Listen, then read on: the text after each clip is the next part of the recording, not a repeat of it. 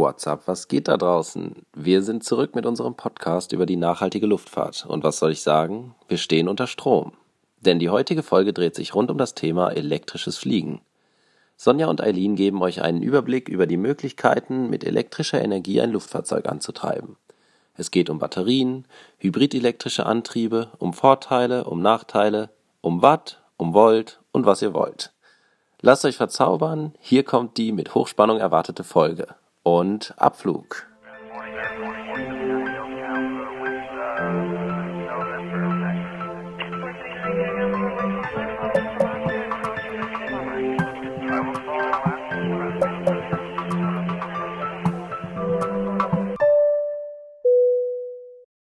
Ich habe vor ein paar Tagen gelesen, dass sich Norwegen dazu entschieden hat, den dortigen Regionalluftverkehr ab dem Jahr 2030 mit elektrischen Zubringerflugzeugen abzuwickeln. Hat die DLR und das Bundesministerium für Wirtschaft und Energie letztes Jahr veröffentlicht. Und ich finde das ziemlich interessant, so als Marktnische, wenn ich mir vorstelle, ich wollte schon immer mal zu den Fjorden fahren und da dann mit einem elektrischen Mini-Flugzeug ähm, die wunderschönen Fjorde anzugucken. Was denkst du davon, Eileen? Also Sonja, das hört sich ja eigentlich nach einer traumhaften Idee an, wenn man das so umsetzen kann. Ähm, ich muss da aber vielleicht mal doch ein bisschen entgegenwirken, wenn ich mir jetzt mal anschaue oder vorstelle, wie lang denn so ein Akku, wenn man den jetzt mal lädt, wie lange das so braucht. Wenn ich mir jetzt mal ja, normale thermische Strömungsmaschinen anschaue, lustiger Fakt, das musste ich auch erstmal googeln, um herauszufinden, dass es einfach ganz normale Flugzeuge sind, die mit Kerosin betrieben sind. Und wenn man sich zum Beispiel mal das Refueling anschaut, ist es schon ein ziemlich großer Unterschied. Also wenn man von so einem normalen Flieger mit Kerosinantrieb 20 bis 60 Minuten im Schnitt braucht und dann mal so die elektrisch betriebenen Flugzeuge anschaut, dass die Ladezeiten da doch deutlich höher sind, könnte ich mir das doch tatsächlich ein bisschen schwierig vorstellen. Ein guter Punkt tatsächlich. Nicht, dass man dann ewig auf so einen Flug warten muss und dann äh, richtig lange an, so Schlangen am Flughafen hat, bis das fertig äh, geladen hat, das, äh, das, äh, das sage ich schon Auto, das Flugzeug.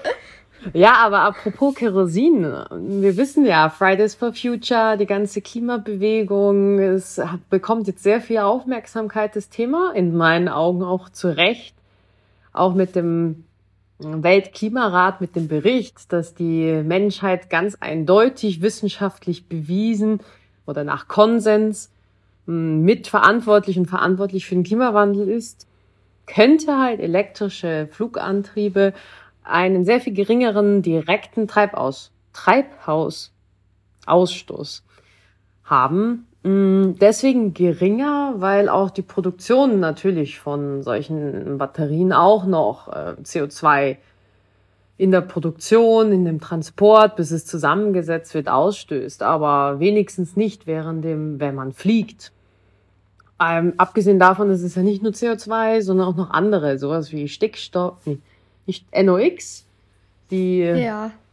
anderen Schadstoffe. Und ähm, ja, ich denke, das wäre eindeutig eine gute Alternative zum, zum Kerosin, zu unserem klassischen Flugzeug. Da, da gebe ich dir recht und äh, ich glaube auch, dass das echt ein, ähm, ja, ein großer Punkt ist, der für elektrische Antriebe spricht. Ähm, aber ich muss auch sagen, man darf tatsächlich auch nicht vergessen, was es mittlerweile für Möglichkeiten gibt, welche Treibstoffe man tatsächlich verbrennen kann. Also dass es ja heutzutage super viele Optionen von so Beimischungen gibt, beziehungsweise komplette andere Treibstoffe.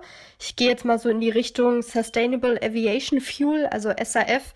Es hat, glaube ich, bisher jetzt auch schon fast jeder gehört, der sich mal so ein bisschen mit dem Thema auseinandergesetzt hat. Ähm, und es gibt ja auch äh, zum Beispiel diese Hefer, äh, Treibstoffe, also Hydroprocessed Esters and Fatty Acids. Ähm, und dass die ja auch wirklich als Beimischung mit das größte Potenzial haben, um, damit man eben auch zum Beispiel diese anderen Schadstoffe, ähm, die beim normalen Verbrennen erzeugt werden, gering zu halten, beziehungsweise im besten Fall natürlich zu eliminieren, gell? Mhm. Ja, guter Punkt. dass es da schon gute Alternativen gibt oder dass es immerhin an denen geforscht wird. Aber für mich hört sich das fast so an, als ob es dann eine höhere Komplexität noch ins Spiel kommt. Also elektrische Flugantriebe sind schon bekannt für ihre geringere Komplexität. Und wenn dann noch neue Beimischungen dabei sind, die vielleicht sogar auch andere Anforderungen brauchen, ähm, da hat einfach die elektrische Flugantrieb zum Beispiel bei rein Propeller angetriebenen Konzepten sinkt die Komplexität des Antriebskonzepts und auch die Instandhaltung ähm, ist sehr viel geringer als bei normal mit Kerosin betriebenen Flugzeugen. Und ähm, im Endeffekt konzentriert sich das ja nur auf die Übertragung und Steuerung der elektrischen Energie. Das ist tatsächlich kein Punkt, den man außer Acht lassen sollte. Äh, vor allen Dingen, was wirklich auch diese ganzen technischen Neuerungen angeht. Äh, wobei man vielleicht auch sagen muss, dass es wirklich heutzutage auch bei den, ähm, ja, ich sage jetzt mal gewöhnlichen Fliegern mit Kerosinantrieb, ähm, dass es sich allgemein schon um ein ziemlich ausgereiftes Produkt handelt, wenn man das jetzt wirklich im technischen Sinne nur betrachtet. Ähm, es gab ja wirklich auch in den letzten Jahren äh, so viele technische Anpassungen. Es wird kontinuierlich verbessert. Ähm, angefangen beispielsweise, dass der Schub ähm, primär zwischen dieser Differenz zwischen dem Einlass und dem Auslass bei kleinen Masseströmen angefangen hat oder erzeugt worden ist. Mittlerweile äh, konnte, konnte man die Effizienz steigern durch zum Beispiel Getriebeantriebswerke. Äh, und ähm, alleine durch diese ganzen technischen Neuerungen und Anpassungen man da auch ein ziemlich gutes Produkt mittlerweile hat, was auch, glaube ich, so in dem Sinne ja auch viel Potenzial bietet und vielleicht gar nicht so große Hürden darstellt. Aber mhm. es gibt natürlich auch immer den und dem Punkt, wie man das natürlich auch beleuchtet. Also mhm. gebe ich dir natürlich auch recht. Absolut, absolut. Und das Interesse ist ja auch durchaus da, ähm, da weiter zu forschen, weiter zu entwickeln. Einfach weil es ein wichtiger, wichtiger Sektor ist. Ja. Apropos aber wichtiger Sektor, ich habe ja schon vorher mit dem Auto mich versprochen. Da denke ich, kommt auch ein bisschen viel Innovation her, weil es ein großer öffentliches Interesse, denke ich, auch gibt an, an ähm, Elektroautos. Und das könnte dann so eine Synergie ergeben, dass äh, die an den Batterien für Autos geforscht wird, da zum Beispiel dann eben auch eine Energieeffizienzsteigerung kommt, weil das ist ja auch noch auch bei Elektroautos ein Problem, dass die einfach nicht so eine große Reichweite haben dass da einfach von dem, von der Autoindustrie auch rüberschwappt ein bisschen die Entwicklung und die Fortschritte. Und man sagt, so bis 2030 wird geschätzt, dass sich die Lithium-Ionen-Batterien, die die Grundlage dafür sind, im Endeffekt gibt es da auch verschiedene Arten.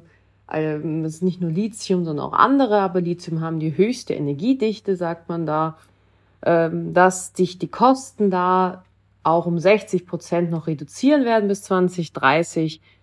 Und da das auch vor allem das Interesse auch bei der Autoindustrie da ist, das auf jeden Fall zu erreichen und es dann auch für den Luftverkehr genutzt werden kann. Das ist tatsächlich ein sehr guter Punkt ähm, weil man ja wirklich bei diesen klassischen Kerosinantrieben ähm, beispielsweise eine ziemlich hohe Energiedichte hat, ähm, mhm. die ja wirklich also schon auf einem Bestand gerade ist. Ähm, das ist ja auch wirklich ein wichtiger Punkt, dass diese Absolut. Reichweite einfach noch gar nicht da ist. Ähm, mhm. Dass an sich die Idee natürlich von dem Batterieantrieb ähm, echt super ist, ähm, dass man da natürlich auch eher von der Kapazität spricht ähm, man allerdings diese hohe Energiedichte, die man eben bei dem klassischen Antrieb hat, noch nicht ganz vervollständigt hat. Aber es ist natürlich, ja. wie du sagst, ein guter Punkt. Ich glaube, die ähm, ja, Luftfahrt kann sich schon noch viel ähm, von der Autoindustrie abschauen, vor allen Dingen was diese Innovationen angeht. Mhm. Ähm, und auch im Bereich jetzt nochmal der Reichweite, da würde ich gerne nochmal zurückkommen. Ähm, mhm. Was natürlich auch ein Vorteil ist, wenn man Kerosin nutzt als, ähm, ja, als Treibstoff und diesen klassischen Antrieb wählt, dass man natürlich auch nicht vergessen darf, dass die Menge an Kerosin, die man in dem Tank hat, die sich natürlich über den Flug hinweg auch verringert. Was natürlich dann auch hinterher ähm, höhere und effizientere Flight Levels bringt, wenn der mhm. Treibstoffverbrauch mhm. eben durch dieses geringere Gewicht wieder abnimmt. Ich mhm. glaube, wenn man an dem Punkt angekommen ist, wo man die Energiedichte beziehungsweise die Kapazität von den Batterien an einem Punkt hat, wo man sagen kann, okay, man kann jetzt schon eine gewisse große Reichweite erzielen, mhm. dieser Punkt dann natürlich auch hinfällig wird. Aber jetzt mhm. im Moment betrachtet ist das, glaube ich, immer noch echt ein, ja, ein großer Punkt, der einfach für diese klassischen Antriebe spricht. Mhm. Oder eben die Alternativen mit äh, Synthetic Fuels und äh, was es da Oder auch noch so. gibt, aber mit einfach dem klassischen, äh, wie hast du es so schön genannt, dem Antrieb? den, den klassischen thermischen Strömungsmaschinen. genau, genau, den Punkt. Ja, also wenn man das mal mit Punkt, also mit ein bisschen einem Beispiel untermauert, apropos Reichweite, da gebe ich dir absolut recht. Ähm, 2019 hat ah, ich denke, es war 2019, der israelische Flugzeughersteller Aviation Aircraft ähm, ein Flugzeug angekündigt und das soll jetzt tatsächlich 2021 den ersten Pilotflug haben, das heißt Alice und besteht aus leichten Verbundstoffen und hat tatsächlich nur, sagen wir mal, eine Reichweite von 1000 Kilometern. Ich glaube, so weit kommt man damit tatsächlich nicht äh, und hat auch nur eine, kann neun Personen tragen. Mm, okay. Ist jetzt ja, es spricht dafür, dass man sagt, für wirklich äh, den Ersatz von diesen klassischen großen äh, Personenflugzeugen, ähm, ich denke, da brauchen wir eindeutig noch, wie du sagst, eine Erhöhung der Energiedichte bei den Batterien. Aber für so kleine, mittel- bis kurzfristige Strecken, ich denke, oder Kurzstrecken, mh, mm, dafür könnte es tatsächlich ein gutes Potenzial sein, dass man die elektrifiziert und äh, auch, es gibt schon Beispiele für, für Sportflugzeuge, die rein elektrisch betrieben werden. Genau. Also wie eben zum Beispiel das Beispiel mit Norwegen, dass diese tatsächlich auch wollen für den Regionalflugverkehr. Voll. Und ich finde auch, das zeigt ja auch eigentlich auch so den Schritt in die Richtung, die ja auch wirklich von der Luftfahrt insgesamt angesteuert wird. Also, dass man ja wirklich versucht, von diesen klassischen Antriebstechnologien, die man eben hat, seit Jahrzehnten verwendet und natürlich auch zu Recht mit Erfolg natürlich noch verwendet, aber dass man halt wirklich auch wirklich weg von diesem Ganzen kommen möchte und eben in diese Richtung kommen möchte und das ist natürlich auch, wie du jetzt auch schon genannt hast, elektrische Antriebe haben meiner Meinung nach schon das Potenzial. Natürlich steht es noch in den Startlöchern, aber bieten ja auch trotzdem deutliche Vorteile, die eben auch für die kommerzielle Luftfahrt genutzt werden können. Wenn ich jetzt mir das nochmal so anschaue, was elektrische ja, Antriebstechnologien oder elektrische Flüge allgemein bieten sollen, beziehungsweise was sie Vorteile mit sich bringen, ist ja schon so, dass sie insgesamt die Flüge beispielsweise deutlich le leiser machen würden.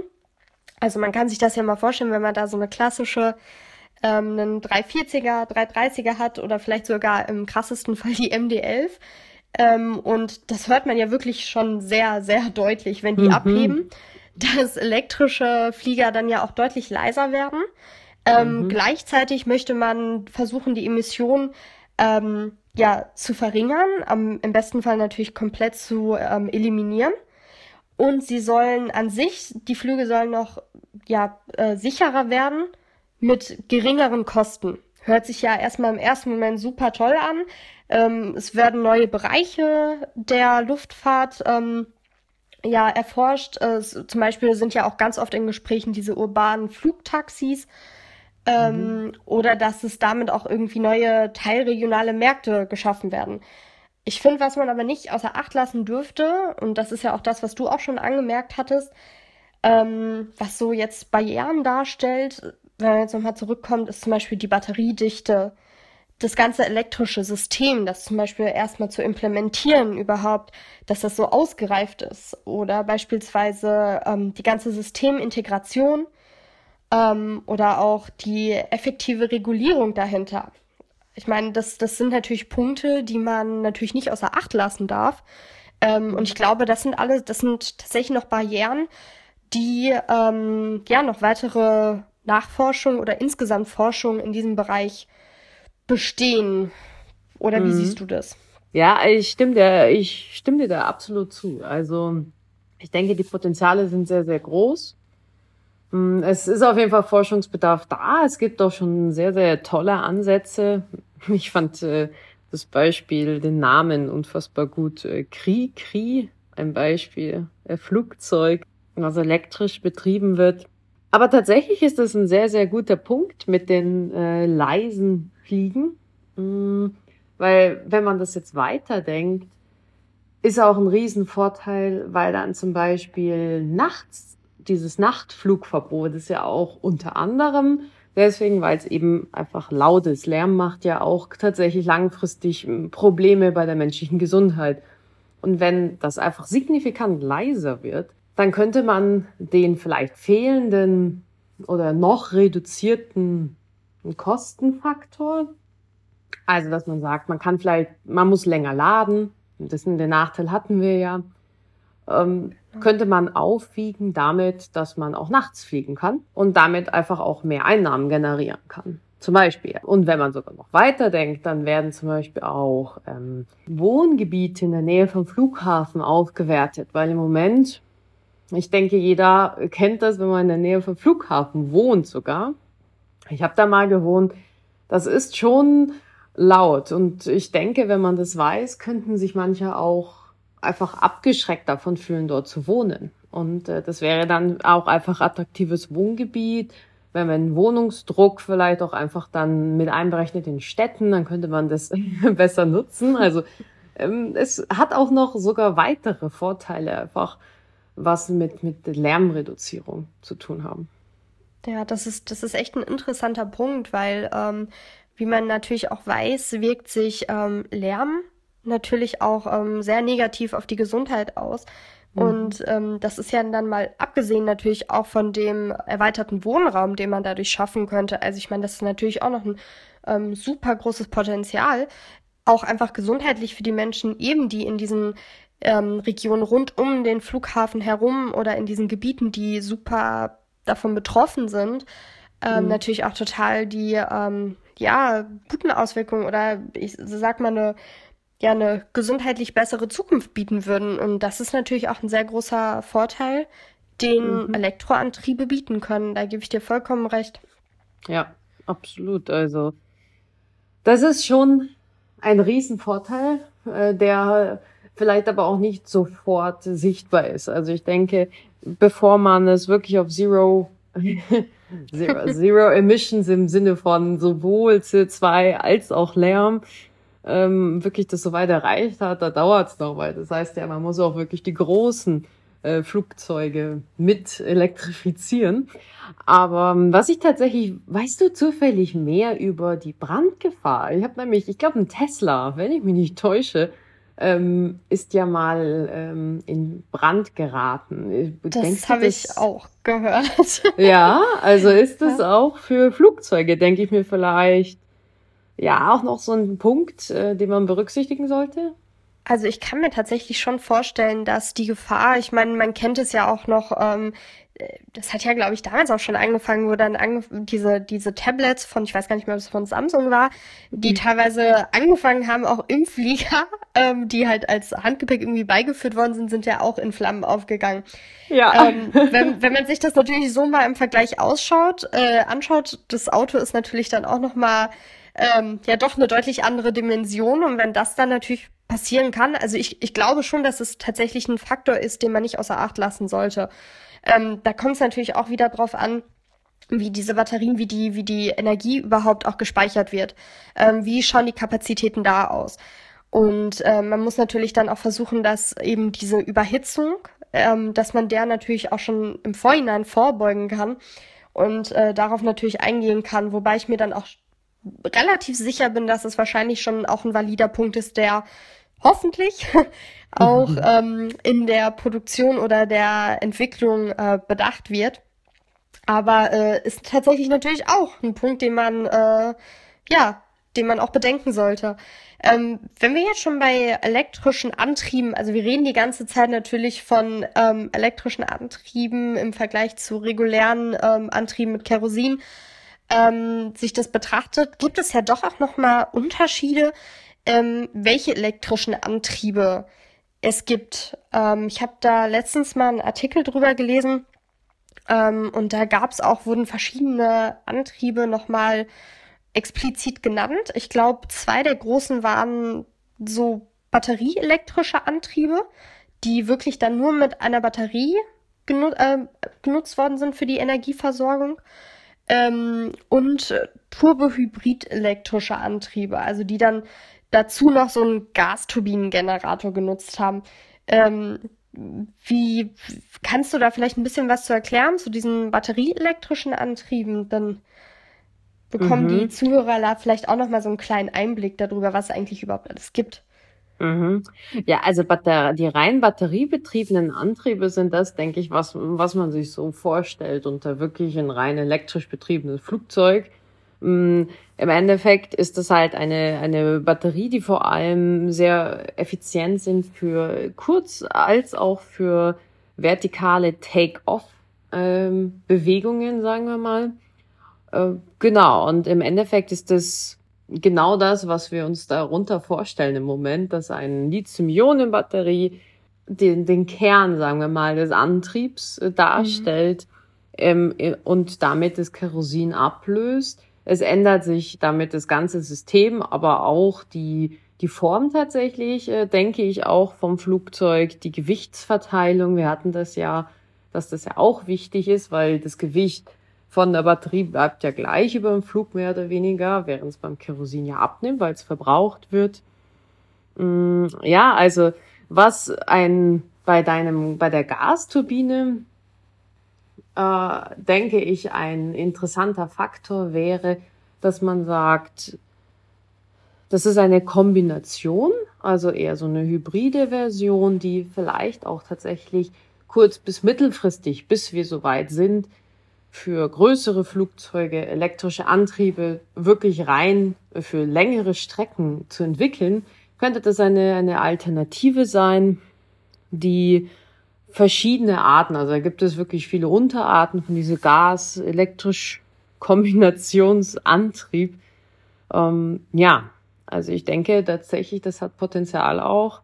Was ein ganz anderer, sagen wir mal, Antriebsquelle wäre, wäre mit äh, Wasserstoff. Vor allem, wenn man grünen Wasserstoff nimmt, das heißt aus erneuerbaren Energien. Ein großes Thema, denke ich. Viele Länder haben Wasserstoffstrategien schon aufgestellt. Deutschland auch mh, mm, als Produktionsort. Und das wäre tatsächlich eine, eine Alternative, dass man sagt, das wäre, hätte eine sehr hohe Effizienz, eine hohe Reichweite, äh, es wäre auch Zero Emission, wenn man es halt eben aus, aus erneuerbaren Energien herstellt. Ja, das ist die Wasserstoffbrennzelle und braucht nur noch weitere Entwicklungen.